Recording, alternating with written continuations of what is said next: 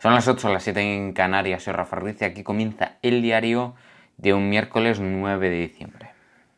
Muy buenas tardes, gente. ¿Qué tal? ¿Cómo estáis? Yo bien con esta noticia que para empezar dice esto. El día de la Constitución, Sánchez abrió para sí mismo la puerta de los leones del Congreso.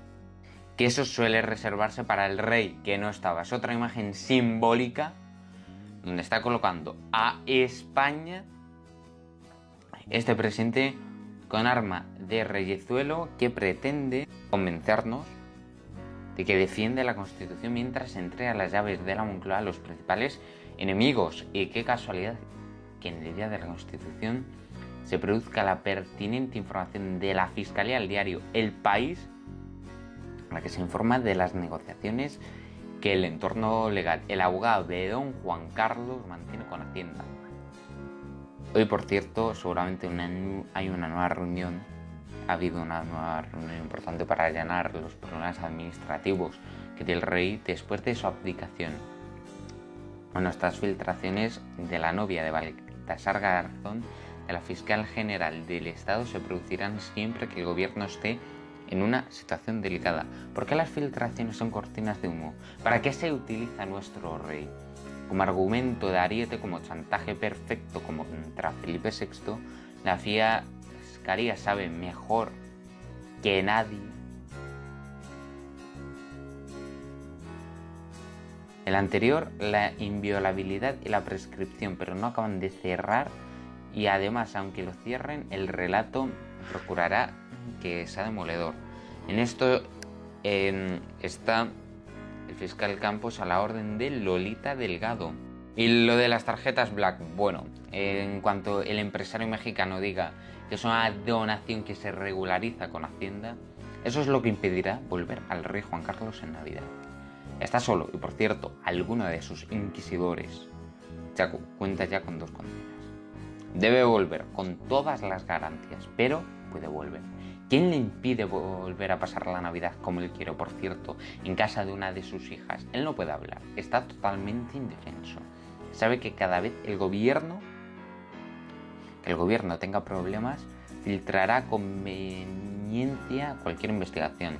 El gobierno quiere que se quede en Abu Dhabi para seguir desgastando a Felipe VI y el informe del fiscal Campos busca eso, Juan Carlos no está juzgado ni encausado y no puede tener más privilegios, pero tampoco menos. Pueden volver a casa los asesinos de ETA aplaudidos por los socios del gobierno y no puede volver una figura clave de la historia reciente de España por problemas administrativos. Volverá en Navidad, su intención es volver Navidad, aunque luego se vaya, es un jubilado. Es un jubilado que puede ir a donde quiere, volver a su casa donde, cuando quiera.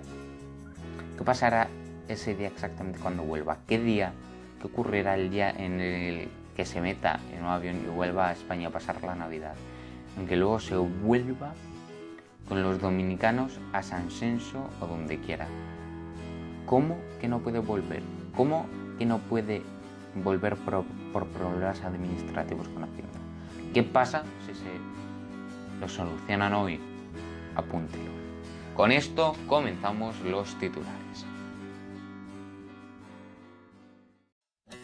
Para empezar, Sanidad ha registrado 9.773 nuevos casos desde el lunes y 373 fallecidos. En los últimos 14 días se han diagnosticado algo menos de 91.000 contagios de coronavirus en España y la incidencia ha bajado por fin de los 200 puntos. A su vez, los pacientes hospitalizados caen hasta los 12.158. Las UCIs albergan a 2.179 personas han identificado los anticuerpos que mejor combaten contra el coronavirus. Los anticuerpos IgA que aparecen en las mucosas infectadas son los primeros que aparecen cuando una persona contrae el virus y los que mejor lo neutralizan. El descubrimiento puede ayudar al desarrollo de vacunas y test.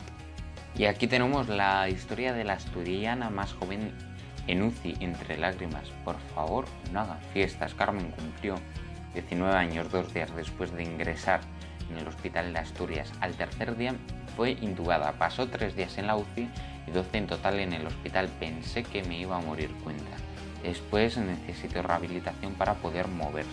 Médicos del Hospital Isabel Tendal sin pacientes y brazos cruzados. No sabemos nada. El gobierno madrileño afirmó esta semana el nuevo centro médico recibiría a sus primeros pacientes, aunque aún no hay actividad. Casi 670 médicos han sido trasladados de manera forzosa y cuestionan que no se los sustituya.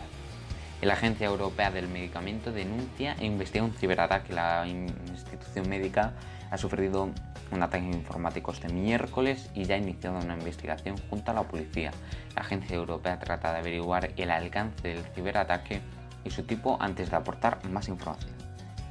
Empezamos hablando del el rey Juan Carlos y vamos a hablar ahora otra vez de él que salda sus deudas con Hacienda, que lo ha pagado aunque esté en otro país, algo que no ha hecho Puigdemont, que es no estar a disposición de la justicia española en el exilio y Juan Carlos sí. El mérito regulariza así el dinero recibido del empresario mexicano Sanguinés Kraus.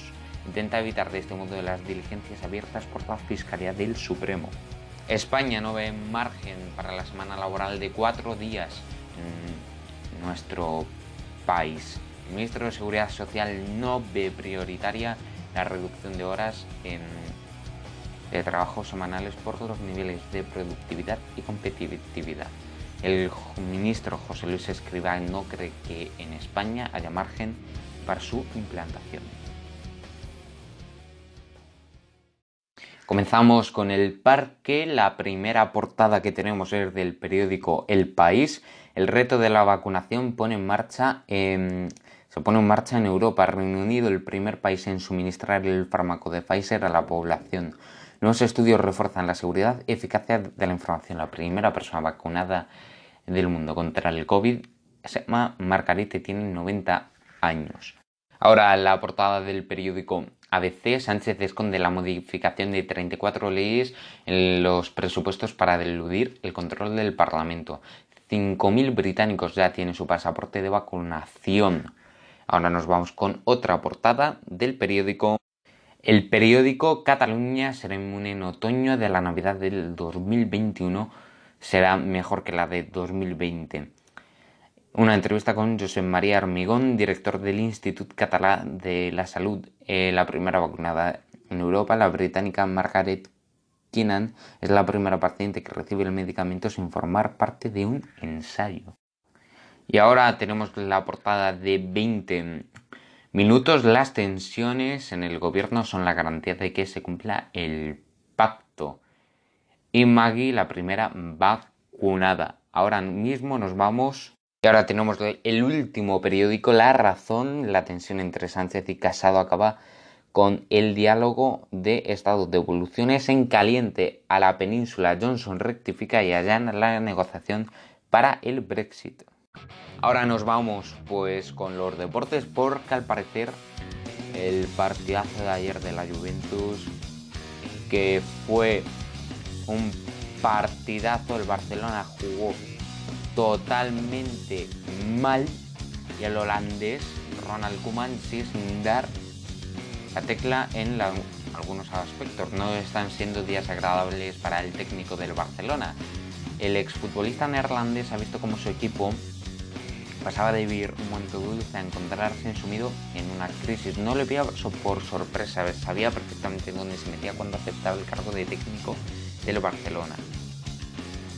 Todo lo bueno que había conseguido en los días que, tirando de los jugadores menos habituales, resolvió el paso a octavos de final de la Champions, vino abajo con las derrotas a manos de Cádiz, un equipo no muy bueno, y Juventus, un equipazo. Vuelven las dudas sobre un entrenador que, aunque ha cambiado cosas, está claro que no termina de encontrar solución a algunos problemas que se le plantean en el juego del equipo. El caso es que, aunque su figura empieza a estar discutida desde fuera, hay como para rato. Con el club en manos de una junta interina, el holandés todavía dispone de margen de maniobra para intentar reconducir al equipo. Dar con la tecla es evidente, se le resiste y eso fue totalmente clave en el 0-3. Barcelona 0, Juventus 3 y también vamos con resultados eh, del lunes eh, de la Liga Santander, Eibar 0, Valencia 0. Y ahora con la Champions, Zenit 1, Borussia de Dortmund 2, entre otros tantos. Y ahora mismo se están jugando partidos de Champions. Así que con esto acabamos los deportes y ahora vamos a dar el parte meteorológico.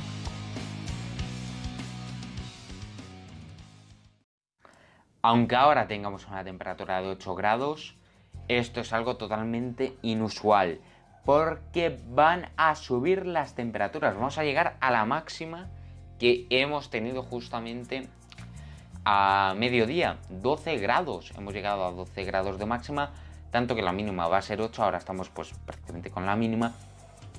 Y de, una mañana totalmente soleada llegamos a las 4 de la tarde y ya abundaban pues en las nubes y ahora mismo el día está nublado y a partir de las 3 es cuando empezarán a notarse todas las precipitaciones. Mañana jueves, ojo, la mínima aumenta respecto a ayer y la máxima también. Vamos a rozar los 20 grados, 17 de máxima, 13 de mínima. Va a ser un día en el que vamos a encontrar bastantes precipitaciones, aunque eso sí, entre las 2 de la tarde y las 10 de la noche estaremos sin ver la lluvia, que es un bien preciado que necesitamos. Eso sí va a llover en la mayor parte del día, pero tampoco para tanto. Porque el viernes va a seguir lloviendo. Las mínimas se mantienen, pero las máximas van a bajar un grado. En la semana que viene nos esperan un montón de lluvias. Bueno, que mm, me he ido. Eh, vamos a hablaros de Margaret, que es la primera persona en recibir la vacuna sin haberla probado en un ensayo clínico. Es la vacuna de Pfizer, que está ya en Reino Unido y ha sido la primera vacunada de Europa. La primera vacunada de Europa. Margarita tiene 90 años. Es decir, que es de riesgo y ha sido la primera persona en vacunarse contra este virus que como ya he dicho repetidísimas veces es más grave de lo que parece. El bien para 2021 es la vacuna, que nos vacunemos, porque vamos a estar con la mascarilla así hasta casi final de, de año. No me refiero a final de 2020, me refiero a final, finales de 2021. Todo eso por la vacuna, porque vamos a estar primero vacunándonos como regalo de Reyes Magos. Que, bueno, hay gente pues, no sé, que le apetecía vacunarse contra el COVID, pero esto ha sido en España un regalo de Reyes Magos. Es, se lo hemos escrito en la carta y nos ha dado el regalo, que es la vacuna. El objetivo para el año que viene, la vacuna, la vacuna. Porque el año, el año que viene no va a ser un año totalmente fundamental para así salir de esta. Aunque la recuperación e-, económica va a tardar mucho, lo más bueno que podemos decir es que de la crisis epidemiológica saldremos a finales de 2021. No todo han sido malas noticias con lo del virus. No, no, no, no todo han sido malas noticias. Aunque ya la gente está deseando que se acabe. Bueno, este año, gracias a la pandemia, ha habido mucha menos contaminación de lo que se decía. Porque se decía que iba a ser un año muy malo, muy el mundo iba a estar totalmente contaminado. Pero no, Gracias a la pandemia por el coronavirus no ha habido tanta contaminación. Los cielos de Madrid nunca han estado tan azules, ni las aguas de Venecia tan cristalinas. Los científicos, como ya lo he dicho, iban a, a decir que va a ser un año caótico, pero la pandemia lo ha cambiado todo. Con esto terminamos. Que descanséis y adiós.